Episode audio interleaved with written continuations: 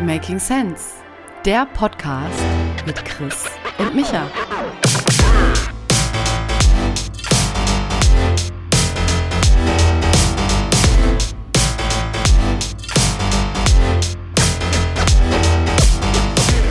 Christopher, Michael, einen wunderschönen guten Abend. einen wunderschönen guten Abend. Christopher. Wie geht's dir? Wie war deine Woche? Alter. Umziehen mit Kind? Sollte man nicht machen. Oder, oder man macht Urlaub draus. Richtig schön Urlaub.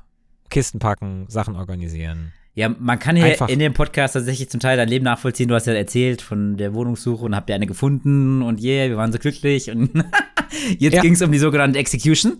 Und da Ja. war das Learning, äh, wir hatten ja kurz Vorgespräch, wo ich auch gemerkt habe, stimmt, das haben wir in den letzten Jahren ziemlich viele Leute erzählt. Und Moment, bei mir war es auch so, umziehen, mal über zwei Wochenende machen, äh, funktioniert meistens nicht ganz so, vor allem nicht mit Kind. Äh, i- i- ja, genau. Das wäre ein Learning, das hätte ich ein bisschen früher gebraucht. Mhm. Ähm, genau. äh, Das, das äh, kommt jetzt, äh, it hits me full force, ja. Also Mhm. war richtig dumm.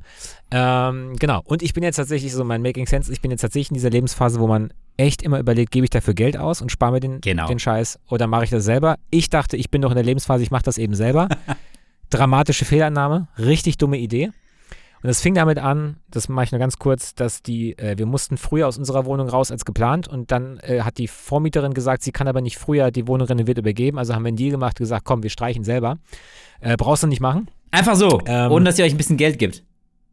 Nee, also der, sie hat einfach gemeint, wenn, wenn, wenn ich jetzt diesen Malertermin nicht organisieren muss, weil der wäre in der letzten Märzwoche gewesen und dann mussten wir offiziell schon aus unserer alten Wohnung Mhm. raus sein, ähm, dann, äh, äh, dann könnt ihr schon Anfang März die Schlüssel haben. Mhm. Und dann sind wir schon raus. So. Und da meine Frau eh eine Wand bestimmt streichen wollte, in einer bestimmten Farbe, mit einer bestimmten Technik, so, okay, das ist ja Quatsch, dass wir dann die Wohnung frisch gestrichen bekommen und nochmal neu überstreichen, dann, dann können wir auch dann eben selbst das, das Kram, den Kram streichen. Was für eine dramatische Fehlannahme. dass man sowas macht und dann noch Ja sagt. Was für ein Krampf, was für ein absoluter Krampf. Also würde ich niemandem empfehlen, auf gar keinen Fall. Und äh, genau, aber ansonsten ist alles, also ansonsten ist alles super. Alles super. Also das ist nee, ich, kann, alle- ich, ich, ich möchte das nochmal unter, unterstreichen. Ich glaube, in den 30, auch wenn man jetzt nicht super viel Geld verdient, also ich glaube, diese Erfahrung Ja. macht man über viele Jahre regelmäßiger, äh, immer regelmäßiger und sagt, ach, das hätte ich dann doch, da hätte ich dann doch lieber Geld für ausgegeben, ja. Weil Ja. ich glaube, mein, Ja. also meine Vermutung ist, dass die Leute tendenziell ihre Zeit nicht äh, äh, sinnvoll allokieren, äh, im Sinne von, also worein investiere ich Zeit, weil man es irgendwie so gewohnt ist, weil es die Kultur ist, man muss es selber machen, man muss Geld sparen, man muss da irgendwie doch noch ähm, genau. fünf Kilometer Umweg fahren, um zwei Cent beim Tanken zu sparen, womit ich halt auf 50 Liter irgendwie dann, ne, ähm, gar nicht mal so viel spare, ist es wirklich der Stress wert, ne, wenn es dir jetzt nicht un unwahrscheinlich viel Spaß macht und so weiter und so fort, Ja. ne. Und das ist, glaube ich, ein gutes Beispiel. Obgleich ich auch bei dieser Umzugs äh, Umzugssache und mit den Streichen schon dachte, Mensch, das ist in anderen ähm, Ländern cleverer organisiert, weil ähm, das stimmt ja schon. Wenn du einziehst, würdest du es ja gerne schon nach deinen eigenen Vorstellungen gestalten. Es ist total blöd, dass Ja. du immer ähm, frisch gestrichen die Wohnung hinterlassen musst, ne? Oder? Und also das ist ja in anderen Ländern anders, dass du quasi die ähm, beim Einzug neu streichst, ne? Und dann, wenn du und dann hast du die Kosten, wenn du ausziehst, dann hat halt der nächste die Kosten, weil er beim Einzug das selbst wieder neu streicht, ne? Ja. Ähm, ist wahrscheinlich dieses Problem, dass du theoretisch halt ziemlich viel Kacke und kaputt machen könntest oder sowas, ne? Und dann mehr Arbeit hast, ne? Und dass Ja. halt die Wohnung frisch gestrichen übergeben werden muss. Aber wir haben das tatsächlich bei einer Wohnung in unserer Vergangenheit so gemacht, dass wir sie äh, frisch gestrichen übernommen haben, aber dann ähm, moralisch nicht ganz einwandfrei, gebe ich zu, äh, suggeriert haben, dem Nachmieter, bevor er, äh, den wir auswählen durften natürlich, dass das natürlich unter Bedingung ist, dass sie selbst dann ähm, die Wohnung nochmal streicht, weil das war bei uns ja auch so, auch wenn im Mietvertrag was anderes steht. Ja, ja. Und sie war völlig fein damit, ja, und äh, it only makes sense, ja, if you ask me. Ja, aber ich sag mal, wie gesagt, äh, um die- dieses Making Sense, es ist wirklich, es gibt, also, äh, das kann nur jeder für sich selbst exerzieren, sich wirklich mal die Frage stellen, ich, ich rede jetzt zu Leuten, die so auch so Mitte 30 sind und so langsam in so ein Berufslevel kommen, wo man halt ein bisschen Geld zur Verfügung hat, sich genau zu überlegen, und Mhm. Zeit die knappere Ressource wird, vor allem mit Kind, sich genau zu überlegen, wo, wo, wo gebe ich wie viel Euro aus und kriege dafür wie viel Zeit Mhm. in return und nicht, nicht, nicht materielles, sondern wirklich Zeit und Entlastung. Äh, die ich dann für andere Dinge habe oder wo ich mir einfach gar keinen Kopf mehr machen muss. Und da habe ich, da, da habe ich, glaube ich, da war ich jetzt nicht gut in letzter Zeit, das gebe ich zu. Ja, und das ist ganz wichtig, weil ähm, das machen manche Leute ja auch beruflich sowieso schon, weil du ja, wenn du Projektmanager bist oder sogar Geschäftsführer, musst du ja eigentlich immer so solcherlei Entscheidungen treffen. Aber manchmal fehlt so die Übersetzung aufs Private, ja, dass man das eigentlich auch irgendwie nochmal. Ist, das ist leider ja. immer so. Ja, genau. Ne? Ja, ja. Ganz interessant, ja. Genau. So, also so viel zu mir und bei dir so? Bei mir so, nö, alles gut. Also der, der Gesundheitszug ist dann irgendwann im Bahnhof eingefahren, wie ich dir letzte Woche erzählte. Ja. Ähm, Chuchu. Ja. Da bin ich, ja, nee, und mal gucken, wie lange es hält. Das sind ja schon Frühlingsgefühle, das finde ich schön. Ähm, nee, und ich habe mich ansonsten hier jetzt auf die neue Podcast-Episode gefreut. Ähm, und wo ich natürlich einmal kurz die Schleife ziehen wollte ähm, oder drehen wollte, was waren so die Haupttopics in der letzten Folge? Do you remember? Du hast sehr viel gesprochen. Remember. Du. ähm, was haben wir in der letzten Folge besprochen? Also, ich glaube, wir haben, oh Mann, ich habe vergessen, dass du am Anfang immer die Frage stellst. also ich kann dir helfen, ich habe es natürlich ja, ja, bitte, vorbereitet bitte. und zwar, du hast sehr viel über das Bildungssystem und die Ungleichheit gesprochen von Geschlechtern. Oh, ja, hm. genau. Die, ja, die Exakt. Jungs. Ja, genau. Die Zusammenfassung. Dass das Bildungssystem ironischerweise äh, mittlerweile Jungs benachteiligt. Mhm. Einfach nur deshalb, weil äh, Mädchen früher pubertieren und damit äh, früher ähm, äh, Skills äh, ausleben können, die in unserem aktuellen Bildungssystem einen riesen Vorteil verschaffen. Mhm. Impulskontrolle, Gewissenhaftigkeit, vorausschauend denken und so weiter. Und das fängt bei Jungs erst später an, aber beide fangen gleichzeitig im selben Alter an und deswegen haben wir jetzt, in Amerika zumindest, laut Studienlage, eine, eine dramatische Ungleichverteilung, was Bildungsgerechtigkeit angeht, in, in, in favor of girls mhm. statt Ganz für Jungs. unintuitiv habe ich auch noch nicht gehört, also es lohnt sich sozusagen, die Folge mal zu hören, ne? genau, genau. Darüber haben wir gesprochen, richtig, genau, genau. Und das zweite große Thema, was jetzt fast ein bisschen damit zu tun hat, von dem du eben sprachst, im Sinne von Geld ausgeben, wie viel Geld, konkret Einkommen macht eigentlich glücklich, ja? Und dass diese genau. Zahl, die über die letzten Jahre in verschiedenen Studien ähm, angedeutet wurde, von 70.000 Dollar, Euro gar nicht zutreffend ist, sondern eher so eine, um eine halbe Million Einkommen im Jahr mhm. geht, ja? Äh, schön, ja. Ne? Aber ist das nicht lustig? Das lässt das Kartenhaus von so vielen Leuten, die gesagt haben, äh, du brauchst nur eine Erfüllung, Geld ist gar nicht so wichtig, das lässt irgendwie so, pff, wie so eine Luft raus. Leider. Ja, das ist ja die Henne-Ei-Problem. Also vielleicht ähm, ja, ja, verdienst du auch erst so viel Geld, wenn du die Erfüllung gefunden hast, ne? Who knows? Ja, das ist, ich weiß, ich weiß. Genau. Aber gut, genau. Ja, super. Genau. genau. Ja, super, ja. Und aber genau, da, da kommen wir eigentlich, das waren so die Hauptthemen auf die heutige Folge, wo ich ein bisschen was mitgebracht habe. Es geht auch wieder um die Arbeitswelt und Arbeitsstunden und Glücklichkeit. Ähm, und irgendwie, anderes Thema noch, ist äh, das Thema AI, künstliche Intelligenz, obwohl wir da auf gar keinen Fall Experten sind, findet hier mhm. irgendwie regelmäßig Einzug. Da habe ich auch wieder äh, einen interessanten Gedanken zugefunden, den ich erwähnenswert fand, so für den Durchschnittsbürger, was man ähm, mal gehört haben sollte zu dem Thema. Ja, was hast du so mitgebracht? Ja, ich auch, ja. Du, du auch? Ja. Okay. Genau, ich habe ein, ein äh, zum Thema äh, AI habe ich, also KI habe ich was dabei tatsächlich. Und äh, ein, äh, genau, ein Thema, wo es um Kinder- und Fernsehzeit geht mhm. und eine Studi aktuelle Studienlage. Äh, und überraschenderweise bin ich mal wieder, es gibt ja, der Böhmermann hat ja so eine Kategorie im Internet falsch abgebogen, also hat er zumindest mal eine Zeit lang. Mhm. Ähm, und ich bin über was gestolpert, was ich gerne mit dir, was ich ganz interessant finde. Wollen wir damit vielleicht mal anfangen? Ja, also was juckt dich denn am meisten? Das finde ich immer einen guten Einstieg. Es klingt, klang mir also, so, als ich habe, das letzte dich jucken. Also ich habe in irgendeiner, on, on, top of mind, ne? Genau. Von, von den, eig, von den eigenen Folgen lernen. Wie arrogant ist das denn? Also pass auf, es gibt, es gibt, äh, ich habe doch mal über den, ähm, über das Buch gesprochen, ähm, äh, wo es um taktische Empathie ging, von ja. Chris Voss. Mhm. Ne? Äh, Mist, wie hieß das denn? Äh, Never Split the Difference, genau. Und da hat er ja quasi erzählt, taktische Empathie und tralala so. Und dann, und da gab es einen Podcast mit Lex Friedman, ist auch ein sehr berühmter ähm, Host für, für Podcasts, der mit sehr interessanten Menschen redet. Und der hat den Chris Voss interviewt. Und dann sind die in diesem Interview auf ein Gespräch gekommen, was Lex Friedman mit Sam Harris hatte vor kurzem. Der, oh über den haben wir auch schon in diesem Podcast gesprochen. Ich sehe schon, wie, ich ein, die Shownotes mache. Geil, danke Michi für dieses ja, ganze Name-Dropping. Ja. Mhm. ja, ja, also, also Sam Harris ist ja ein äh, Neurologe und Philosoph mhm. aus Amerika, der auch einen Podcast hat, dessen Namen wir geklaut haben für unseren Podcast. Und wenn man ihm zuhört, dem Sam Harris, ein sehr, sehr rationaler Mensch Also auch ein sehr Streitbarer. Logikgetriebener Mensch. Also wenn man ihm zuhört, also sein, seine, seine Sprache, sehr ruhiger, monotoner Ton, jedes Wort sitzt, als wäre es wirklich aus dem Buch und sehr, sehr starke Logik und, und Ja. Kausalzusammenhänge, also so. Und dann hat der, äh, und dann ging es um das Thema quasi Logik versus Emotion. Ja. Also, äh, ne? Also Reasoning. Reason versus Emotion. So, Mhm. Reasoning versus Emotions. Und Chris Voss hat gesagt, äh, für ihn gibt es Reasoning nicht. Also im Sinne von, seine, seine Erfahrung aus seiner Praxis, verhandeln mit Geiselnehmern und gucken, dass du Menschen dazu bringst, andere Menschen nicht umzubringen. Ja? Das ist ja im Prinzip das, was Chris Voss die ganze Zeit Mhm. macht. Hat er gesagt, der Zugang ist über Emotion und Empathie und nicht über Reasoning. Und dann hat dann der, der äh, Lex Friedman gesagt, der würde dir der Sam Harris jetzt widersprechen. Weil Mhm. der sagt quasi, die Basis von allem ist Reasoning. Und dann sagt Chris Voss, da möchte ich dir widersprechen oder würde ich Sam Harris widersprechen, äh, weil er der Meinung ist, Emotions, also Gefühle sind die Basis für alles. Mhm. Und, und Reasoning, ja, du, du, wodurch wird das getriggert? Über Dinge, die dir was bedeuten. Also, soll heißen, das, was wir immer als, als, ähm, äh, äh, als Logik betrachten oder sowas, ne?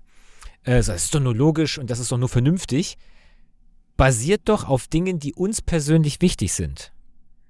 Mhm. Das heißt also, Chris Voss hat eine Gegenthese aufgestellt zu Sam Harris und sagt, äh, er, er glaubt, alles ist Emotion. Mhm. Und du kriegst über Empathie und taktische Empathie Zugang zu jedem. Egal wie vernünftig oder rational diese Person ist oder eben nicht. Ja, okay, vielleicht. die Ratio basiert immer auf dem, was dir wichtig ist. Ja, okay. Also vielleicht brauchen wir da einfach so einen, so einen flexibleren Zugang, weil sozusagen für jemanden, also für manche Menschen könnte ja sozusagen Logik auch wichtiger sein und äh, entsprechende Emotionen auslösen, wohingegen bei manchen kommst du damit nicht an und du musst erstmal anders irgendwie bei dem landen oder, oder ähm, argumentieren, eher emotional. Äh, weißt du, was ich meine? Also es ist ja jetzt nicht so, Ja. dass, Emo, äh, dass äh, Logik immer total Quatsch wäre. Also ich glaube, so ein Sam Harris, den kriegst du ja eher am Ende des Tages schon über Logik, ja. Vielleicht, weil das gewisse Emotionen bei ihm auslöst, ja, weil für ihn wichtig ist und Zufriedenheit, dass es irgendwie logisch nachvollziehbar ist, ja. Ähm, aber das ist grundsätzlich ein guter Punkt, weil auch wir beide hatten kürzlich mal die Diskussion, ähm, warum man mit Logik manchmal nicht ganz so weit kommt, ja. Ähm, und das ist eigentlich ein ganz spannender Punkt, dass man immer eigentlich mindestens auf diesen zwei Ebenen denken muss und dass Logik nie äh, sozusagen Rechtfertigung sein soll, von wegen, ich habe ja recht, das ist doch nur logisch, sondern die anderen Ebenen sind genauso valide und die muss man genauso bedenken. Also, G- Genau. Also er hat Ja. dann halt so ein bisschen abgebogen in diesem Interview, wo es dann um die Frage ging mit, mit, mit Putin oder, oder Hitler und sowas, wenn man mit denen hätte verhandeln wollen. Ne? So, Ja. macht man das über Vernunft und Logik oder geht man da vielleicht über mit taktischer Empathie ran, indem man wenigstens versucht zu gucken, wo die andere Seite emotional herkommt. Das heißt ja nicht, dass man mit denen übereinstimmt, sondern das hatte ich ja in der Arzneifolge schon mal erklärt. Ja? Taktische Empathie voll. hat nichts mit, mit Einverstandenes zu tun. Mhm. Und da habe ich echt lange drüber nachgedacht, weil ich dachte, dieser Satz, Vernunft basiert doch auch auf Emotionen, und zwar Dinge, die dir wichtig sind, empfindest du als vernünftig, ja? So, also es gibt keine neutrale Vernunft, da ich mir gedacht, hm, Mhm. ich würde echt mal gern wissen, wie die beiden, ob- wie die beiden reden würden, wenn die in einem Raum säßen. Also quasi ein Geiselnehmerverhandler, der es immer geschafft hat, über taktische Empathie andere Menschen, Zugang zu anderen Menschen zu bekommen, ein anderer, der sehr vernunftgetrieben ist und so, hm. ja, Das hat mich echt ein bisschen umgetrieben, ja. Das äh, finde ich spannend. spannend. Das, ist es auch. bin Vielen ich Dank. gestolpert. Also ich glaube, da muss ich auch die nächsten Jahre noch ab und zu mal dran erinnert werden, weil ähm, hätte ich jetzt auch nicht so auf dem Schirm gehabt. Und das ist eine, ein interessanter Blickwinkel auf jeden Fall, ja. Ähm, Genau, das war so ganz, ganz ak- akut on top of mind. Vielleicht, vielleicht würde ich dann jetzt ein Thema dran anknüpfen, dann können wir gerne wieder auf deine weiteren Themen gehen, weil das auch was mit äh, Logik äh, zu tun hat. Und zwar mein, ähm, meine neue Perspektive, die ich ganz spannend fand, ähm, da wir ja hier alle als Menschheit gerade künstliche Intelligenz äh, versuchen zu verstehen und zu begreifen, war nochmal so ein Blickwinkel auf, ähm, was kann AI oder künstliche Intelligenz eigentlich und was nicht. Und eins, was ja auffällt äh, und was man was die meisten, auch ich, lange Zeit nicht so richtig zu Ende gedacht hatten oder aktiv sich mit auseinandergesetzt haben, war so ein bisschen die Frage, hey, wieso ist äh, diese künstliche Intelligenz in manchen Dingen ähm, diese Narrow AI, diese eine spezifische künstliche Intelligenz so krass, ja, und, und den Menschen eigentlich schon seit Jahrzehnten überlegen, ja, wenn man dran denkt, irgendwie mit dem Taschenrechner was zu berechnen, ne, dann geht das ja super schnell, ja, aber in anderen Dingen, vermeintlich grundlegendere Dinge wie Bewegung, ne, ähm, oder Wahrnehmung, also Thema Auto ist im Straßenverkehr und wie kompliziert es ist, da ein zuverlässiges Auto zu bauen, ne, was dem menschlichen Standards gerecht wird, ähm, oder auch Bewegung, ne, also wie, wie, wie, wie gefühlt wir uns schon seit 30 Jahren darüber kaputt lachen oder genau beobachten, wie irgendein japanischer Roboter sich wie bewegen kann, was ansatzweise ja. menschlich aussieht, ja. Warum dauert das so lange, obwohl es ja vermeintlich was Einfaches ist? Und da ist mir, ich weiß nicht, hast, hast du schon mal von Moravec oder Moravec's ähm, Paradoxum gehört? Nee. Das beschreibt das ganz gut. Der hat das nämlich schon so ein bisschen in den 80ern vorausgesagt und da ging mir echt so ein Licht auf, wo ich dachte, ah, das ist eigentlich auch eine interessante Perspektive, um AI zu verstehen. Und zwar ähm, sind diese Dinge wie Bewegung oder auch Wahrnehmung, das, das sind eigentlich so die beiden markantesten, ähm, für uns als Menschen wirkt das einfach, ne? Weil wir das in der Regel nicht bewusst tun. Das ist ja unbewusst, ne? Und deshalb ja. ist so die Schlussfolgerung, naja, ähm, das müssen ja die Roboter auch können, weil das ist ja so einfach. Dabei ist, ist, ist das Theorem dahinter, dass das eigentlich viel komplexer ist als Logik und Reasoning, worüber wir gerade hatten, ne? Und das, ja. das ist so counterintuitive, weil ähm, diese, dieses logische Denken und ne, uh, wieder um wieder unser, unseren Lieblingsteil vom Gehirn, den Präfrontalkortex ähm, zu zitieren ähm, oder aufzugreifen, das ist ja das, was quasi die letzte Entwicklungsstufe vom Menschen ist, ne? Und was den Menschen hier angeblich so unterscheidet von allen anderen Lebewesen und jetzt die, ne, äh, die, die nächst, das nächste Level der Evolution ist. Das klingt so hochtrabend und ne, so die komplexeste Entwicklung, aber dabei ist es eigentlich ähm, gar nicht das Schwierigste. Und das wird so ein bisschen verargumentiert mit der These, wenn du überlegst, wie lange sich Wahrnehmung und Bewegung ähm, entwickelt haben, also in der Evolution. Das waren ja ja. gefühlt Milliarden von Jahren oder zumindest ein paar hundert Millionen von Jahren, ja. Dann hat die ja. Evolution ja auch am längsten gebraucht, um das zu entwickeln. Weißt du, was ich meine? Ja. Und dieses ja. aktive und Reasoning ist ja was von ähm, wenigen 10.000 Jahren. Ne? Und deshalb könnte man quasi eine Analogie ziehen, naja, das, was in der Natur auch sehr, sehr, sehr, sehr lange gebraucht hat, sich zu entwickeln, äh, braucht auch in der künstlichen Entwicklung sehr, sehr lange, um das darzustellen, weißt du? Und das fand ich irgendwie, fand ich irgendwie mega spannend. Interessant, so habe ja. ich das noch nie gesehen. Ja. War das Macht auf jeden Fall Sinn. Ja. Also erklärt. Aber ich könnte, ja. ja. Bitte? Ich frage mich gerade, naja, ob das, ob das vielleicht mit diesem Unterschied zwischen kompliziert und komplex zu tun haben könnte. Das ist zum Beispiel so ein Ding, was wir in Workshops immer als Beispiel benutzen. Mhm. Wenn du, also kompliziert ist, eine Boeing-Maschine zu bauen. Das ist ein Bauplan, du hast Millionen von Teilen und die müssen präzise abgestimmt sein, Schaltkreise, bla. Aber jeder Mensch mit einem Bauplan und den Teilen könnte genügend Studium und Wissenanhäufung eine Boeing bauen, wenn er, alle, wenn er das alles hätte. Spannend, okay. So, ja? weil es ist kompliziert, mhm. aber es ist lösbar, weil es gibt einen Plan und eine Anleitung und eine Sequenz. So, eine Schüssel Spaghetti ist nicht kompliziert. Also Spaghetti zu kochen ist nicht kompliziert, ist einfach. Mhm. Wenn du aber die Spaghetti in eine Schale schmeißt und sagst, versuch mal die zu entfleddern, indem du da die, die einzelnen Nudeln auseinanderziehst, dann verknoten die sich das ist ein komplexes Vorhaben, weil du ziehst an der einen und dann passiert an irgendeiner anderen Stelle etwas, dann musst du wieder nachsteuern. Das heißt, da gibt es keinen Plan, dem kannst du dich nur nähern durch ständiges Ausprobieren und neu justieren. Das ist also okay. etwas Komplexes. Mhm. Ja? Obwohl die Herstellung einfach ist. So, und ähnlich ist es mit, würde ich jetzt behaupten, mit unserem Bewegungsapparat und den Sinnen. Jedes Sinnesorgan für sich ist zu verstehen. Wie trifft Licht auf die Netzhaut und keine Ahnung was. Mhm. Aber wenn es um das Zusammenspiel von allem geht, das ist komplex. Und das ist etwas wahrscheinlich, wie du sagst, was sich evolutionär über Jahrmillionen mhm. entwickelt hat und was intuitiv abläuft, weil es gar nicht anders geht, mhm. weil das, was du hörst, dann dreht sich dein Kopf und dann gehen die Muskeln, dann sehen die Augen wieder so, das ist, das folgt keinem, keiner pro, projizierbaren oder prognostizierbaren Sequenz. Also etwas Komplexes und deswegen können Maschinen das, glaube ich, nicht sowas kannst du halt einfach nicht programmieren, weil es komplex ist. Du kannst nur probieren und justieren. Und deswegen ist es, glaube ich, für Maschinen so unfassbar schwer. Ja. Und alles andere ist compute, com, computable. Ja, okay. Also, nur kompliziert. Da bin ich zu wenig im Thema, als dass ich das jetzt äh, direkt untersch unter, unter, unterschreiben könnte, ja, aber ich finde den interessanten, ganz interessanten, äh, den Gedankengang interessant, mal drüber nachzudenken, ähm, was der Unterschied zwischen komplex und kompliziert ist, ja. Ähm, und erinnere mich an, an den Aspekt, dass äh, beim Programmieren, in Anführungszeichen, ähm, oder Machine Learning es ja irgendwann auch darum geht, dass du Dinge nicht bewusst ähm, programmierst, ja, wie in der Vergangenheit, sondern eben das so ein bisschen evolutionär machst, ne, durch Try and Error. Und das Maschinen irgendwie durch Ja. Try and Error dann die nächste Stufe der Entwicklung erreichen und sozusagen die Evolution schnell reproduzieren und das eigentlich der erstmal diffusere äh, ne, ähm, Weg ist und dem Menschen wiederum mit seinem aktiven Denken und Präfrontalkontext äh, äh, komisch wirkende Weg ist, aber eigentlich der, der schnellere ist. Also äh, ganz, ganz krasses, schnelles Try and Error sozusagen, ne? Das ist übrigens ein letzter Exkurs dazu. Ich habe ja äh, im Bachelor in meiner Thesis auch über, das, über die Systemtheorie geschrieben und Mhm. selbstreferenzielle Systeme. Und äh, das muss ich mal ausgraben. Es gibt eine, eine einfache, also wenn du eine ganz einfache Gleichung in Excel eingibst, die hat irgendwie nur zwei Unbekannte oder so, also ganz simpel. Und du, und du sagst quasi, löse die Gleichung nach x auf und dann setze das, was als, als das errechnete x kommt, in die Ursprungsgleichung wieder ein und, und führe die Gleichung wieder aus. Also quasi die Gleichung spuckt ein Ergebnis aus und dann setzt du das Ergebnis in die Ursprungsgleichung wieder ein, dann spuckt sie wieder ein Ergebnis aus und setzt wieder ein. Und du bittest Excel das sechsmal zu wiederholen. Dann wird eine, dann nach dem sechsten Mal kommt eine Zahl hinten raus, die so groß ist, dass Excel selber das gar nicht mehr abbilden kann. Also das, und, und, und die, die, die Formel war so simpel, aber die, die Formel referenziert immer wieder auf sich selbst. Und das sollte quasi im Kleinen zeigen, wie, wie komplex selbstreferenzielle Systeme sind und wir Menschen sind solche zum Beispiel. Also andere Menschen zu verstehen, Menschen sind komplexe Wesen Ja. Und anhand von so einer banalen mathematischen Formel mit zwei Unbekannten, die auf sich selbst referenziert und irgendwann solchen Rechenaufwand produziert, dass selbst Computer, heutzutage Computer, die nicht mehr Mhm. berechnen können, weil die Stellen in die Billionen gehen. Jetzt stell dir mal vor, du bist ein Mensch, der, also ein selbstreferenzielles System als Mensch, das, das versucht, sich selbst zu verstehen.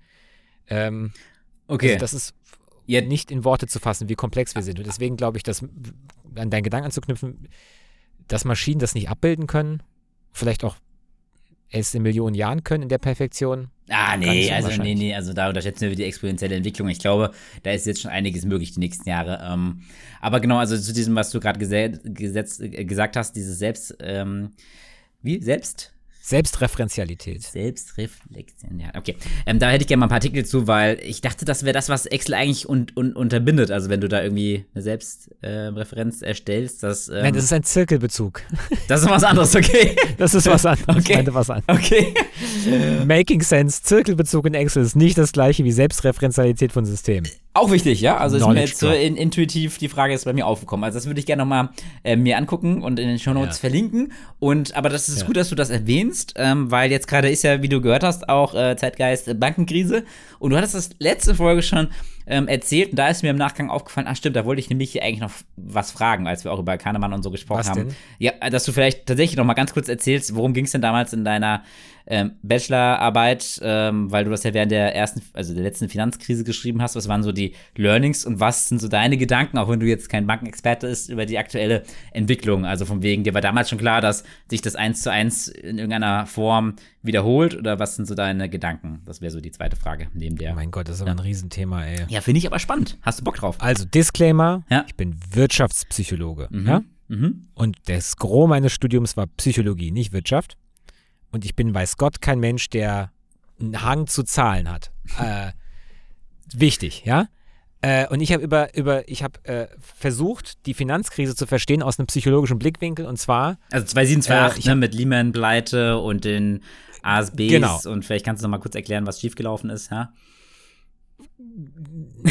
also, Sorry. Also, die, nee, nee, nee, nee, was, was, was ist schiefgelaufen, ist, ist alles ein bisschen her und ich erzähle die Geschichte jedes Mal immer ein bisschen anders.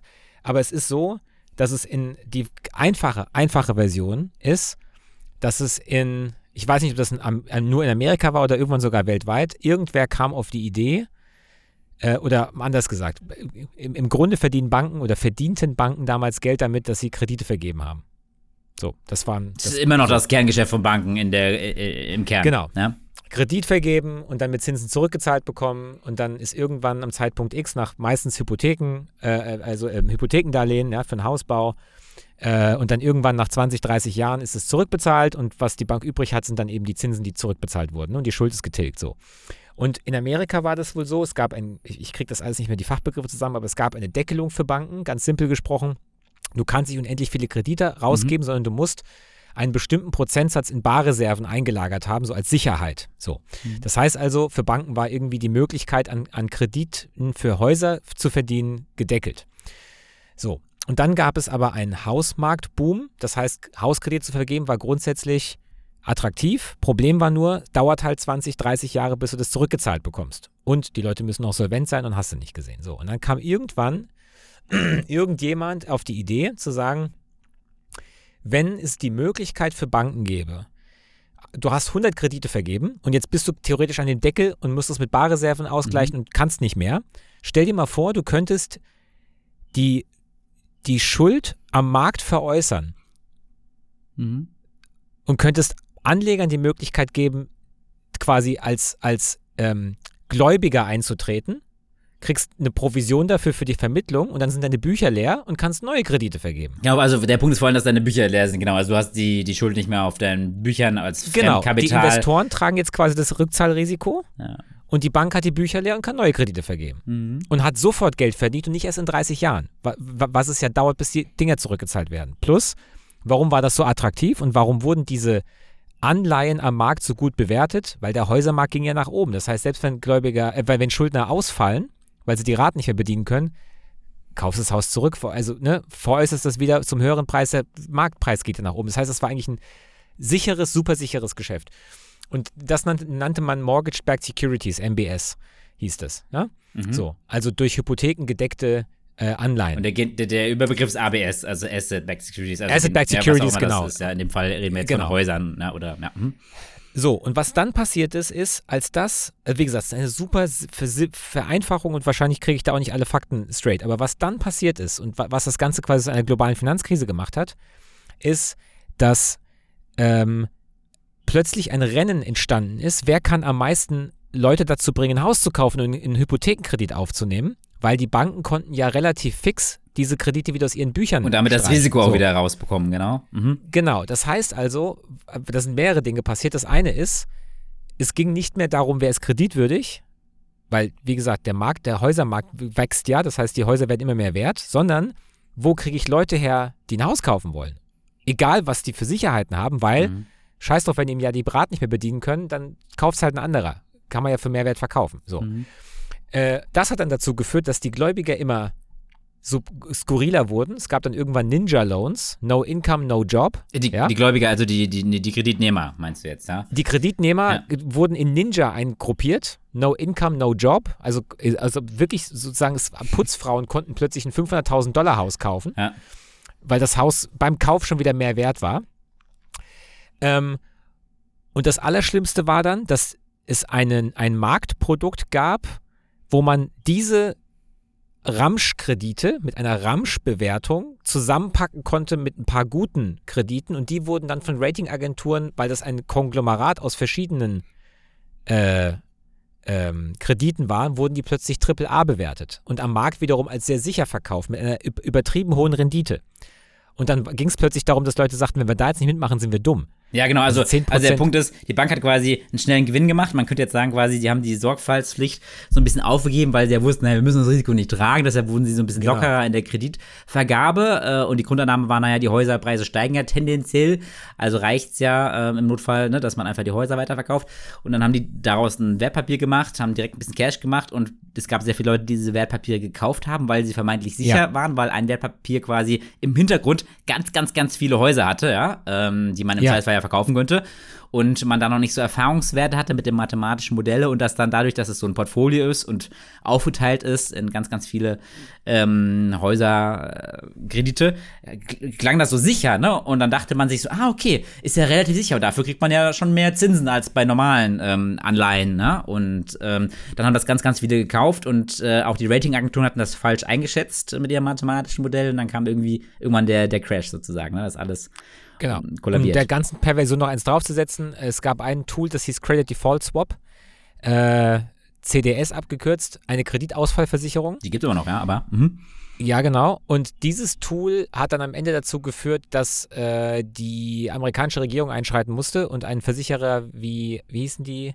Wells Fargo A oder sowas. AIG, mhm. glaube ich, mussten die retten, weil äh, Investmentbanken wie Lehman oder Goldman haben wissentlich Ramschkredite am Markt in ihren Büchern angeboten und haben sich und haben gleichzeitig gegen diese Papiere am Markt gewettet Hm. und sich gleichzeitig für den Ausfall dieser Papiere versichert. Hm. Also ganz verrückt. Und dann ist, als die ersten Anzeichen kamen, dass der Markt abkühlt und die ersten Leute ihre Raten nicht bedienen können, ist das Ganze komplett implodiert. Und plötzlich musste, musste, musste AIG Billionen an Dollar theoretisch ähm, auszahlen, weil die Versicherungen alle aktiviert wurden. Äh, und die hatten die einfach nicht. Ja. Also das kann man, ja, Also so total wenn der Häusermarkt irgendwann kippt oder die, die Gebäude rapide ähm, weniger wert werden, dann sind sie irgendwann ähm, weniger wert als die Darlehenssumme, ne? Und damit ist, ne, ist es unsicher und die Leute können das nicht mehr tilgen und dann nicht mehr rauskommen. Und damit haben diese Wertpapiere dann auch sehr schnell an Wert verloren. Und das heißt Genau. ja für ein Unternehmen oder für andere Banken oder wer auch immer das ähm, gekauft hat oder in seinen Büchern hat, ne? also nicht die Ursprungsbanken, die die vergeben haben, weil die haben das ja äh, verbrieft als Wertpapier und aus ihren Büchern rausbekommen, haben aber, deshalb war es auch immer noch eine Bankenkrise, das äh, häufig an andere Banken verkauft, ja. Ja. Und, und ähm, genau, wenn dieser Wert krass drastisch nach unten geht, ja, ähm, und die nur noch 20 Prozent, äh, also ne, Wert von einer Million kaufen die solche Anleihen, die sind dann plötzlich 100.000 wert, dann müssen sie das ja als Verlust geltend machen in demselben Jahr, ähm, in der Regel äh, von 900.000. Ähm, also kommt drauf an, wann sie es ähm, offiziell äh, ähm, angeben müssen, je nachdem, ob sie es wieder verkaufen und so weiter und so fort, ein bisschen komplizierter. Aber im Endeffekt sind da immense ähm, Verluste entstanden, ja, ähm, womit sie halt auch ihre Eigenkapitallinien nicht mehr gehalten haben, weil sie ja so viel Eigenkapital verloren haben, weil sie so viel Verlust gemacht haben. Dann sind irgendwie im Nachgang ganz viele Banken ins Wanken geraten. Ne? Und dann sagt man, naja, okay, wenn jetzt eine Bank ganz hops geht, ja, die haben ja so viele Verflechtungen, also jetzt sozusagen mal Ja, Finanzkrise ja. für Dummies erklärt, ne? Dann kann man überhaupt nicht abschätzen, welche Bank von welcher Bank was hat und welche dann auch in Schieflage gerät. Und Das ist dieses sogenannte Systemrisiko, Genau. ne? Wes weswegen man dann gesagt hat, okay, ähm, grundsätzlich, gerade die großen Banken darf man eigentlich nicht so ähm, pleite, pleite gehen lassen, weil wer weiß, äh, was das dann macht, ne? Genau. Aber ich bin mal wieder etwas abgeschwiffen. Kern meiner Bachelor-Thesis war das Risikoverhalten der Finanzanbieter. Ich Mhm. habe versucht zu untersuchen, weil der Spiegel damals sehr breit titelte, die Zocker, also die haben, die haben alle gezockt am Finanzmarkt, also so, so, so äh, hier ähm, Casino-Zocker. Mhm. Und ich wollte aus psychologischer Sicht untersuchen, stimmt denn das? Also ist der Sachverhalt des, des Risikoverhaltens überhaupt gegeben? Mhm. Rein aus Psychosicht. Hast du dir bin selbst überlegt oder kam das über meinen Ja. Professor? Ah, cool, spannend. Mhm. Nee, das war meine, ich wollte das wissen, weil es mich ernsthaft interessiert hat. Weil das war so einfach. Diese bösen Banker, die haben Ja. alles verzockt. Mhm.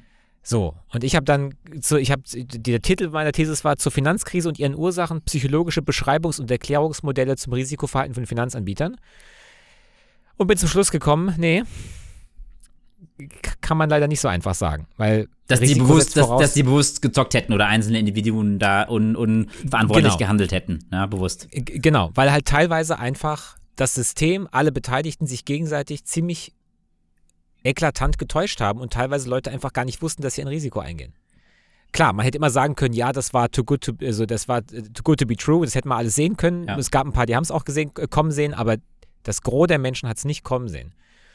So, und das, und, und dann kann man Leuten nicht vorwerfen, sie waren riskant.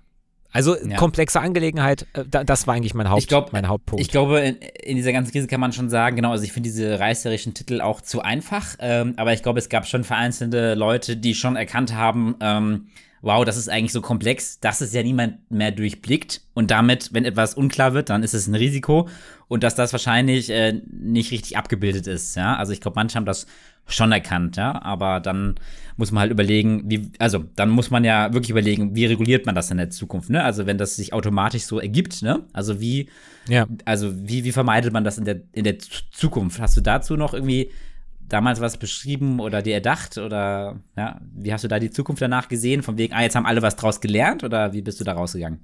Nee, ich habe das, das, deswegen habe ich auch über die Systemtheorie geschrieben. Ich habe das versucht, dann eine Ebene höher zu heben, habe gesagt, wir, wir müssen über das System reden. Es reicht nicht über einzelne Player zu reden oder über irgendwelche Fehlverhalten, sondern das, das System an sich ist das Problem, weil es einfach bestimmte Verhaltensweisen honoriert. Äh, und, und solange das nicht geklärt ist, kannst du nicht hier an hier einer kleinen Schraube drehen und da einer kleinen Schraube drehen. Das System an sich ist ich will nicht sagen fehlerhaft, aber das lässt sowas einfach zu. Aber weil es diese Verhaltensweisen hat. System? Aber kannst du es genauer beschreiben? Also U- unser, ich will jetzt hier keine Also- Kapitalismuskritik üben, aber die, die, die, die, die, das System der Finanzwelt, also das quasi äh, das renditeträchtigste Geschäft oft das ist, was verfolgt wird, weil die Player, die im Markt sind, oft Provision für gewisse Geschäfte bekommen. Also, um es anders zu sagen, äh, wenn du ähm, du bist für Anleger dann attraktiv, wenn du die höchsten Renditen versprechen kannst und das sind in den seltensten Fällen die, die am sichersten sind. Das ist wie so ein ge gefühltes Naturgesetz. Also wenn du viel riskierst, kannst du auch viel gewinnen, aber kannst aber auch viel Ja. verlieren. Ähm, und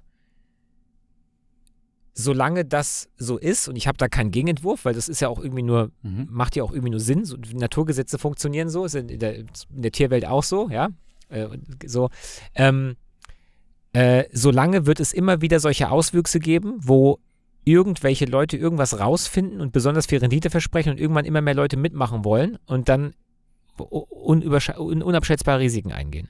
Ich weiß nicht, ob man das lösen oder heilen kann. Und, Ja. ich, ich, und ich, ich weiß nicht, ob ich zu der Konklusion gekommen bin, aber mein Gefühl ist, es gibt so eine Art von Wellenbewegung oder wiederkehrenden Dinge, die wir Menschen einfach in bestimmten Dingen, ob es jetzt Finanzkrise ist oder Kriege sind, sowas, die werden wir immer wieder regelmäßig durchlaufen, weil wir da einfach auch eine Beschränkung haben. Also, als, als, also solange menschliche Player aktiv sind. Ein Beispiel, wir haben das letzte Mal über Kahnemann gesprochen, Mhm. Nobelpreisträger. Nobelpreis mit der Prospect Theory bekommen. Und einer der Erkenntnisse dieser Theorie ist, dass Menschen Referenzpunkte haben, von der aus sie Dinge beurteilen. Und es gibt ja einen Menschen, der wurde bei der, durch diese ganze Finanzkrise, einer, der wirklich gelitten hat, war irgend so Franzose, der für irgendeine Bank, das ist wirklich der einzige Typ, von dem ich weiß, der verklagt wurde und auch ins, in den Knast musste, weil er Gelder nicht veruntreut, aber er wurde für irgendeinen Fehler verantwortlich gemacht, weil er halt irgendwie ein paar Milliarden irgendwie verzockt hat, buchstäblich. Der musste auch in den Knast, ja. Äh, alle anderen Berliner haben ja tolle Boni bekommen und haben jetzt irgendwas, machen jetzt irgendwas anderes. Aber der Typ musste wirklich in den Knast. Und bei dem meine ich herausgefunden zu haben, der hatte kein Gefühl mehr für die Höhe der Summen, mit denen er handelt. Also wenn du jeden Tag Summen auf dem Bildschirm siehst, wo sechs oder neun Nullen dran sind, dann sind für dich halt 50 Mil Millionen nicht mehr so, Ja, ja, Also So. ich glaube, da, da, da gibt es auch einen Film drüber, der war, glaube ich, bei der So- Société Générale, aber der, der, hat, Ja, auch, ja, der genau. hat aber auch tatsächlich nicht so koscher Dinge gemacht und irgendwie ist da Ja. Wetten eingegangen und hat dann Glück gehabt, sich einmal rausgehauen, war dann wieder im Verlust und hat dann immer kranke Wetten gemacht. Äh, Das war nicht im Sinne der Bank. Aber ich weiß, was Nee, du meinst. Also die, die wenigsten, da gab es jetzt wenig Leute, die effektiv verurteilt wurden, sozusagen, ja. Der Referenzpunkt verschiebt sich, war eigentlich nur meine Message. Und dass du mal eben in, in, in, in Rentenfonds verzockst, der wo ein paar hundert Milliarden drin sind, naja, Mai. Wir haben gestern über, keine Ahnung was, drei Billionen gesprochen, das sind ein paar hundert Milliarden nicht mehr so viel, weißt du? Und das ist dann, und ich glaube, das ist eine Art von Beschränkung, oder da, da, da, da kann sich keiner vorschützen. Das passiert jedem Menschen irgendwann. Ja. Und so lange haben wir einfach, Okay. glaube ich, werden wir diese Fehler wiederholen. Also, um da noch meine Gedanken ähm, einzuspeisen, also ein paar hundert Milliarden sind, glaube ich, auch in der aktuellen Wel- Welt und auch absehbar noch viel, also ein paar hundert Millionen. Ja, Ist jetzt für den Otto-Normalverbraucher viel, aber wäre vielleicht nicht so entscheidend, ja. Ähm, genau, äh, aber ich könnte jetzt sozusagen eigentlich auch eine andere Perspektive auf das, auf das Ganze haben, weil es knüpft ja so ein bisschen an, oder da müsste man ja schon Parallelen sehen zu dem, was wir anf anfänglich vom Podcast ähm, äh, erzählt haben, dass, dass sich die Dinge evolutionär und durch Try and Error entwickeln. Das, das wäre auch sowas, weißt du? Ähm, hat, haben die meisten, sage ich mal, jetzt nicht mutwillig getan, dieses Risiko eingegangen zu sein in der Finanzkrise 2007, 2008. Man war halt innovativ, man hat was Neues ausprobiert, diese Verbriefungen, die ja in einem gesunden Maße auch durchaus was bringen können. Da ist ja schon ein gewisses faires Potenzial Ja. hinter, was die Weltwirtschaft effektiver, produktiver macht. Also das, das, darf, das, ich glaube, das geht völlig unter in der Diskussion, ja. Aber es ist halt was Neues, man hat nicht die Erfahrung, man hat vielleicht falsche mathematische ähm, Modelle und es geht vollkommen in die Hose. Und jetzt könnte man ja abstrakt sagen, wie du es auch sagst, naja, es ist immer dieses Try and Error und von daher legitim, wenn man die richtigen Schlüsse draus zieht, ja. Und das heißt zum Beispiel ähm, bessere Regulierung, ja, ähm, und den Leuten das nicht selbst überlassen oder diesen Ratingagenturen selbst überlassen. Naja, guck mal, da habt ihr irgendwie falsches Rating rausgegeben, jetzt bewertet das mal anders. Das machen die so oder so. Ähm, aber dass der Regulierer auch sagt oder die Staaten, jetzt haltet mal doch mehr Eigenkapital, also es sind nicht unbedingt Bareinlagen, aber ähm, Eigenkapital vor. Ähm, das finde ich macht, macht schon Sinn. Und in dem Sinne, glaube ich, wäre es Ja. einfach wichtig, dass man dann sieht, aber so die, sind die meisten Finanzkrisen der letzten Jahrzehnte gewesen, dass es immer was, anders, was anderes ist, ja. Und so muss man das zu einem gewissen Grad schon als Teil der menschlichen Entwicklung sehen, ja. Also wäre es jetzt meines Erachtens wichtig, dass wenn wir jetzt, auch wenn es so eine kleinere Bankenkrise wäre, dass man schon zu dem Schluss kommt, ähm, dass es nicht genau die gleichen Fehler waren, weißt du? Das, das, das wäre irgendwie wichtig herauszufinden. Da bin ich mal gespannt, was jetzt ähm, bei rauskommt in der aktuellen Bankenkrise, ja. ja? Weil das, was ich, äh, glaube ich, auch in der einen Gruppe da geteilt hatte, war, dass ähm, die Silicon Valley Bank, die jetzt die erste war, die so ein bisschen ähm, äh, Probleme bekam, ne, äh, war ja diejenige, die äh, mit reguliert wurde nach der letzten Krise, die dann 2018 mhm. in die Kategorie Banken gefallen ist, die wieder dereguliert wurde mit Trump und der CEO ja. war quasi an der Spitze der Banken, die gesagt haben, wir müssen, wir sind überreguliert, wir müssen von der Finanzmarktregulierung, äh, Finanzkrisenregulierung ja. 2008, 2009 wieder ein bisschen was zurücknehmen, ja, von wegen, wir sind in der Größe, wir können unsere Risiken selber managen und jetzt sind sie doch ja. wieder pleite gegangen, ja, wo ich denke, das ist doch wirklich ähm, zum Kotzen. Also ne, waren da eigentlich vielleicht schon die richtigen Schlüsse draus gezogen und man hat jetzt sie wieder unnötig abgebaut, weil halt dieser blinde Glauben war, in der Markt, der reguliert sich selbst. Äh, also das finde ich spannend, ähm, wie das jetzt so weitergeht. Ja, ja wenn es ja. denn so ist, ja. Also ich, ich bin da tatsächlich diesmal nicht mhm. so, nicht so, äh, nicht so tief drin. Ähm, äh, ich muss mir da noch mal ein paar Artikel durchlesen. Ich habe gar, gar nicht so richtig verstanden, was da jetzt passiert ist. Aber so ein paar Schlagworte kommen wieder auf, wo man denkt, klingt so bekannt irgendwie. Aber wie gesagt, es ist wahrscheinlich mal wieder, ist vielleicht anders, mal wieder, äh, oder diesmal anders kann sein. Sie wird es aber nicht genau. wundern, ne? weil es sind Menschen am Werk und es gibt irgendwelche, und dieser Grundgedanke, wir müssen Profit machen, wir müssen mehr mit dem Geld äh, machen, damit das mehr Geld wiederum abwirft und so, das wird, glaube ich, immer, immer gleich bleiben. Ne? Und wir müssen jetzt auf die auf die Krise ja. nicht äh, sonderbar eingehen, aber das mit dem, dass irgendwas schneller Wert verliert als gedacht, ist jetzt in dem Fall einfach nicht der Häusermarkt gewesen, sondern ähm, andere Wertpapiere, also ähm, Anleihen, ähm, festverzinsliche, die an Wert verlieren, wenn der Leitzins sich ändert, ne? Weil's, weil andere neuere Kredite oder Anleihen oder was weiß ich ähm, ähm, attraktiver wären, dann wären die alten, die ja weniger Zinsen geboten haben, die verlieren quasi an Wert, ne? Und das war jetzt quasi ein größerer Wertverfall, als die Banken dachten, ne?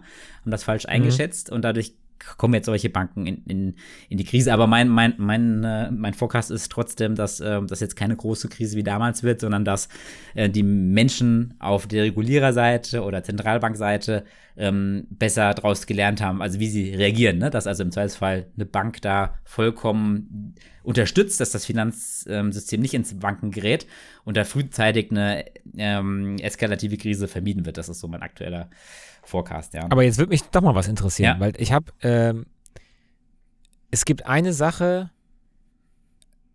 ich habe diese ganze, ich habe unser Finanzsystem nie im Kern verstanden. also, nie. Okay. Äh, worauf will ich hinaus? Moment, stopp, worauf will ich, worauf will ich hinaus?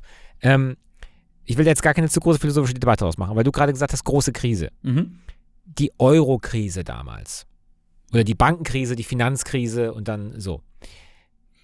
Hast du, also wenn man mal ausklammert, dass du die Berichterstattung darüber gelesen hast äh, und das täglich in Radio kam und so, hast du davon was gemerkt? Damit meine ich nicht davon was gehört. Hast du von der Finanz hast du die Finanzkrise gespürt? Ja. Hattest du weniger also Geld? Hast du irgendein Asset verloren? Ist, ist ja jetzt schon passiert? ein paar Jährchen her, aber ich war auch einer damals, der gesagt hat, ist ja alles gar nicht so schlimm, ähm, weil man schon gesagt hat, das ist eine außergewöhnliche Krise, weil sie so zwei Gesichter hatte, weil sie auf einer, auf manchen Seiten, die halt weiter entfernter sind vom Alltag, ganz weit weg ist und auf anderer Seite irgendwie ähm, auch nicht oder wirklich eine ernsthafte Gefahr hatte für alle Menschen, ja, was halt dann rechtzeitig meinetwegen unterbunden wurde. Weißt du, was ich meine? Also weil das ja yeah. dann nicht kollabiert ist, ging es den meisten Menschen noch gut. Aber du weißt auch, ähm, was für Diskussionen wir damals mit ähm, ähm, Freunden und Bekannten geführt haben, die auch als Journalistinnen tätig sind. Äh, wenn du dann da in die südeuropäischen Länder geguckt hast, da hat sich ja schon nachhaltig krass was verändert, ne? Weil dann durch diese Bankenkrise, okay. die dann von Staaten gerettet werden mussten, wiederum, dann zu, zu, staatlichen Krisen, zur Eurokrise kam. Das war ja dann so, ne, so, so eine mhm. Abfolge. Und dann so Griechenland, Portugal, ähm, ja schon massive Veränderungen in der Gesellschaft und im Staat und der Wirtschaft hatten, ne? Und dann über 10, 15 Jahre jetzt irgendwie sehr, sehr viel weniger Geld hatten für Soziales, ja, und der Lebensstandard krass abgefallen ist. Also es hat ja schon krasse Konsequenzen in Griechenland beisp beispielsweise. Ja, ja, fairer Punkt. Ja. Wo, wo, wo dann eher Diskussion war, aber dann wird's. wirklich ein sehr wirtschaftlicher Podcast, ähm, war das trotzdem der richtige Schritt, dass man durch das Tal der Tränen gekommen ist, ähm, gehen musste, um eben nachhaltig wieder ähm, Substanz zu haben für die Zukunft, ja. Weißt du, was ich meine? Um die Schulden halt abzubauen, Ja, ja, ja. um die Schuldenlast abzubauen, ja. Also war das quasi im Endeffekt eigentlich ähm, ein effektiver Markt mit, mit ein bisschen Eingriff, Unterstützung vom Regulierer, weil irgendwann musste diese Anpassung kommen, wenn ein Staat über seine Verhältnisse lebt und immer mehr Schulden aufgebaut werden, ja. Und besser dann dann als, als, als noch später und das wirklich offiziell pleite geht, weißt du, ist auch so eine, so eine weitere Theorie, ja. Ja, spannend, okay. Ja, Ja, d'accord. ist immer, Verstanden. ist immer wieder witzig, wenn ich äh, äh, die Podcast-Vorbereitung angucke und welche Themen wir flaggen, worüber wir heute sprechen, worüber wir dann wirklich sprechen. Ja? Faszinierend, ja. So ist das. Ja, Ja, aber das war, das, muss jetzt nochmal. Aber wie gesagt, Ja. Disclaimer noch am letzten Mal, ich bin Wirtschaftspsychologe und eigentlich diese ganze Wirtschaft. Ich kann zwei Filme empfehlen, wenn man über die Finanzkrise entertaining Mhm. was lernen will. Gut recherchiert und äh, so. Das eine ist The Big Short, mhm. heißt der Film. Äh, Top-Besetzung, sehr unterhaltsam, aber auf den Punkt. Ähm, beschrieben von, aus der Sicht von ein paar Leuten, die das haben kommen sehen und die an der Krise verdient haben. Ähm, genau, also den kann ich empfehlen. Also die Protagonisten gibt es wirklich, unter anderem Dr. Michael Berry. Ähm, genau. Und Margin Call, das ist ein Film, der ähm, die Implosion der Lehman Bank ähm, skizziert. Ich weiß nicht, wie akkurat der ist oder wie, wie sehr der auf Fakten oder einer Nacherzählung beruht, aber der zählt, äh, der zählt quasi aus der Sicht von einem jungen Menschen, dem zufällig auffällt, weil sein Chef aus dem Risk Department gefeuert wird, äh, an was der gearbeitet hat und feststellt, dass äh, innerhalb von 24 Stunden äh, die Bank quasi komplett implodiert ja, und äh, Milliarden Assets äh, abschreiben muss und äh, das nicht überleben wird. ja, Genau, und äh, so, das, das ist nochmal ganz, äh, das sind zwei Dinge, daran kann man die Finanzkrise ein bisschen besser verstehen, ein bisschen filmisch aufgearbeitet, auch für Laien und durch, lässt das nochmal ein bisschen durchleben. ich glaube, einen davon haben wir auch mal zusammen geguckt, ja. Ähm, The Big Short, ja. wenn ich da trotzdem noch eine Wirtschaftsschleife ziehen kann, weil dieses Making Sense brannte mir schon sehr lange durch, unter den Nägeln. Und das ist so, äh, müssen wir jetzt auch nicht zu Ende diskutieren heute, ist so, dass ich das Gefühl habe, diese, ähm, diese Zyklen von Krisen werden auch ähm, tendenziell länger, also zwischen den Krisen, weil früher hat man ja mal gesagt, so im Schnitt alle sieben, acht Jahre ist so ein Wirtschaftszyklus, wo eine Ja. Krise kommt, ne? Das war also früher viel häufiger der Fall. Und jetzt war es ja auf eine gewisse Art und Weise, wenn man zumindest sich die westliche Wirtschaft anguckt, jetzt schon seit bald 15 Jahren nicht mehr der Fall und potenziell auch jetzt ist es wieder nicht der Fall und auch während Corona vor zwei, drei Jahren gab es diesen krassen Drop, ne, weil ja ein Teil der Wirtschaftskrise auch irgendwie die Psychologie ist, ne, und was man Ja. befürchtet und so, aber das ist ja dann auch relativ schnell wieder gerebounced und das war sehr industriespezifisch, dass manche Industrien gelitten haben, ja, und ich glaube, die meisten Menschen würden sagen, dass wir jetzt quasi seit der Finanzkrise immer noch keine krasse Krise hatten. Und die, selbst die Finanzkrise war ja nur eine Teilkrise, wie du selbst gerade gesagt hast, ne? Dass ich das Gefühl habe, ähm, dass die Zyklen größer werden und vielleicht, also weil es eine steile Hypothese, aber an die ich jetzt selbst noch nicht dran glaube, aber die ich mal raushauen wollte, ist, dass man vielleicht nie wieder eine klassische Wirtschaftskrise hat, weil man eben viel mehr Daten hat, viel mehr Intelligenz, um das, um, um die Dinge zu lesen und gegenzusteuern. Weißt du, was ich meine? Ja? Also dass, dass, dass das ganze System nicht mehr so träge ist wie früher, ja? A. Und B, dass es auch eine andere em Empfindsamkeit geht. Ne? Also man definiert ja querweg in der westlichen Welt sehr viel schneller ähm, gewisse Dinge als Verantwortlichkeit des Staates, von wegen, ah, da muss der Staat da helfen, ne? wo man früher eher Ja. Äh, weiter weg war. Die Diskussion hatten wir auch schon mal durch diese Omnipräsenz, Medien, Interconnectedness, dass sich alles viel intensiver anfühlt und dass man dann vielleicht auch eher nach dem Staat ruft und der Staat auch eher Politiker sich verantwortlich fühlen als noch vor 30 Jahren, wo, wo, wo alles so ein bisschen distanzierter war. Ähm, Ja. Genau, ja, nee, das, das, das ist es eigentlich, ja. Ich weiß nicht, ob du da schon mal Gedanken zu hattest oder ob wir da schon mal drüber gesprochen haben, privat. Mir fehlt da komplett Datenbasis. Ja, wir reden ja über Gefühl, ich weiß es nicht. Ich weiß nicht, ob das schlimmer. Ich denke einfach, dass wir, äh, also, ja, ich denke einfach, dass wir seit Corona einfach gemerkt haben, wie, wie anfällig unser Lebensmodell ist, und zwar weltweit, weil wir so unfassbar verbunden sind weltweit. Mhm. Ähm, und ich weiß nicht, ob das die Sache beherrschbarer macht. Und ich weiß auch nicht, ob da staatliches Eingreifen. Also ich höre, was du sagst. Grundsätzlich ja, das stimmt. Ähm, aber ich glaube, die, äh, wir, wir sind, da, da, da, dadurch, dass wir immer vernetzter werden global, äh, glaube ich, dass die Krisen höchstens mehr und häufiger kommen. Äh, aber ich weiß nicht, ob die Einschläge dadurch unbedingt krasser werden, das, das weiß ich nicht. Aber ich glaube, es wird eher alles komplexer als, äh, als einfacher und beherrschbarer. Ja, ich finde, es sind so zwei Dinge. Durch diese Verbundenheit weltweit, ähm, also diese Steigerung der Komplexität kann man einerseits sagen, und das ist ja auch die gefühlte Wahrheit, vielleicht auch die objektive, müssen wir mal gucken, dass es häufiger und mehr Krisen gibt, ne, weil alles, weil es einfach viel mehr Elemente in der Kette gibt, ja, und dann können, können natürlich auch mehr Ja. Elemente scheitern, ja. Aber Ja, genau. gleichzeitig der Ansatz, so ein bisschen diese, dieser dezentrale Gedanke, dass jetzt weniger von 1, 2, 3, 4, jetzt sehr abstrakt gesprochen, Dingen abhängt, sondern es ist halt so vielfältig, ja, dass wenn ein, zwei Dinge in die Schieflage geraten, dass ihnen dann nicht mehr das gesamte System wankt. Weißt du, was ich Ja, meine? es kann sein. Also- ja, ja, ja, ja. Ist jetzt sehr abstrakt und philosophisch, aber Möglich. Deshalb, und das habe ich jetzt noch nicht so oft gehört, und das wollte ich einfach mal auf den Tisch bringen, ähm, dass ich denke, dass sich da, dass da sich, ähm, ja, da so eine, sozusagen eine Zeitenwende vielleicht schon vollzogen ist oder jetzt ansteht, äh, weil man irgendwie, man rechnet ja häufig ähm, seit Beginn des, äh, der Industrialisierung oder seit Ende des Zweiten Weltkrieges, ja, dass es da gewisse ähm, Konstanten gibt, auf die man sich verlässt, irgendwelche Zyklen und so. Und ich kann mir vorstellen, dass manches, ähm, auch jetzt bevor die künstliche Intelligenz die Macht übernimmt und alles durchblickt, ähm, sich eigentlich vielleicht schon geändert hat, ja. Und dass die meisten immer noch nicht äh, richtig ähm, checken, ja, oder die richtigen Schluss, Schlüsse daraus ziehen, ne? Ja, also, aber ist jetzt kein konkretes Making Sense, einfach mal so ein Gedanke geteilt, ähm, den wir in der Zukunft. Würde mich mal interessieren, was, was die Leute sagen, die das hören. Ja, genau. Dazu. Frage an die Community. Die uns jetzt ja Genau. auch sehr, sehr leicht über unsere Making Sense-Seite erreichen können, ja. Und das auch immer mehr tun. Ja. ne? ja.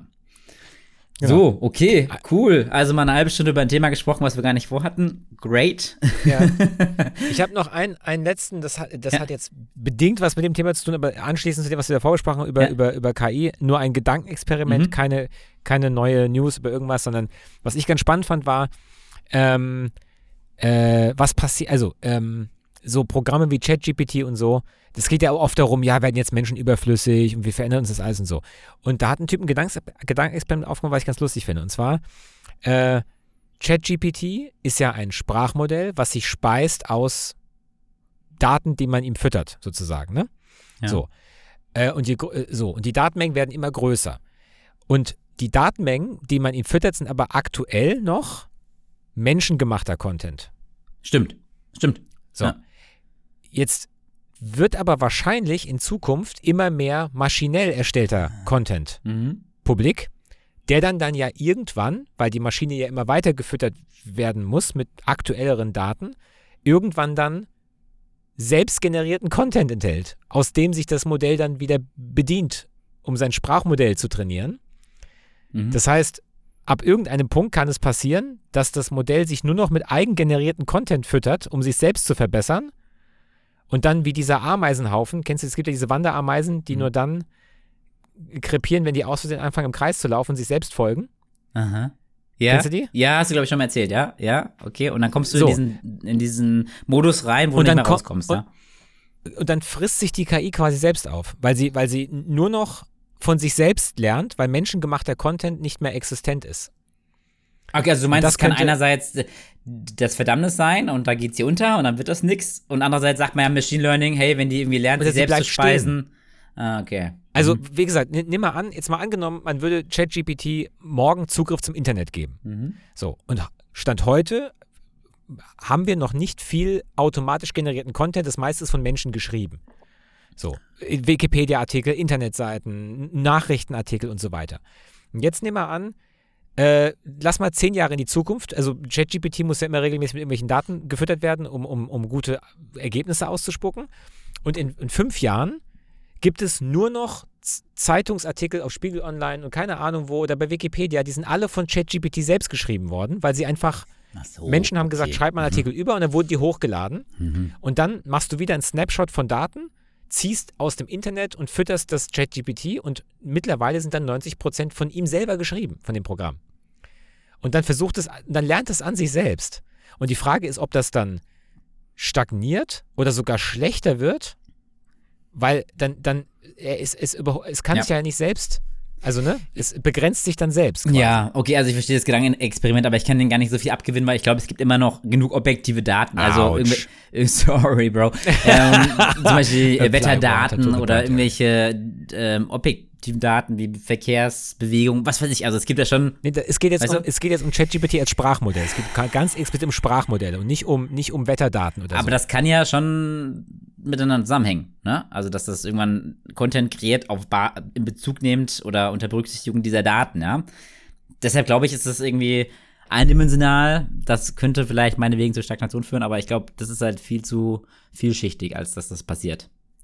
Ist, ist mein brillanter Ja. Gedanke, mein brillanter Gedanke dazu. Let's see. Okay, es war ein brillanter Gegengedanke zu einem tollen Gedankenexperiment, Mon- was mein Gesprächspartner einfach so. Ach so, okay, okay. Also Das das hast du jetzt nicht irgendwo gelesen oder war so ein Philosoph aus dem 18. Doch, Jahrhundert? habe ich. Ah, okay. Habe ich, das habe ich bei LinkedIn gelesen. Den Post kann ich auch teilen. Ja, ja mach das mal, ja.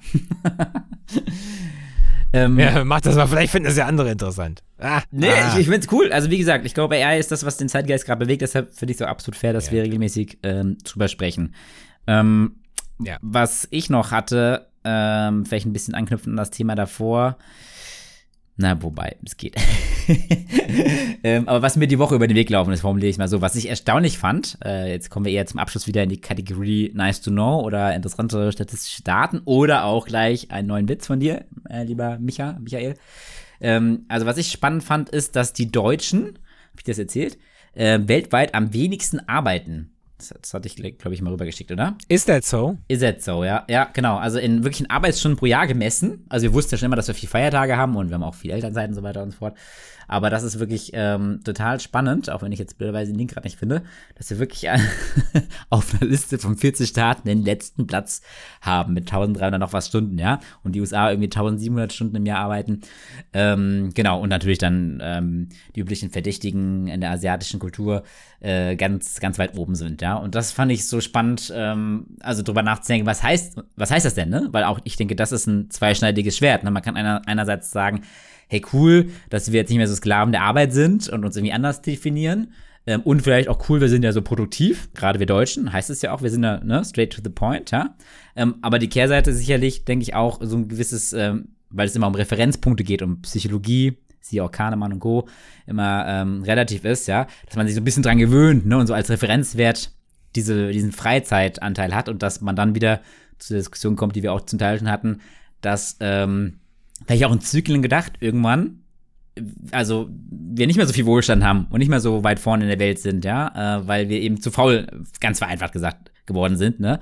Und äh, wir dann ins Hintertreffen geraten und wir dann irgendwann wieder Krise brauchen, um Dinge wieder anders ähm, anzugehen und so, weißt du? Das ist, das ist so meine Befürchtung, wo ich tatsächlich auch mal nicht 100% optimistisch bin, sondern ich das auch schon mit einem kritisch Au kritischen Auge betrachte, dieses, dieses ähm, gemütlich werden, jetzt ganz vereinfacht gesagt. Weißt du, was ich meine?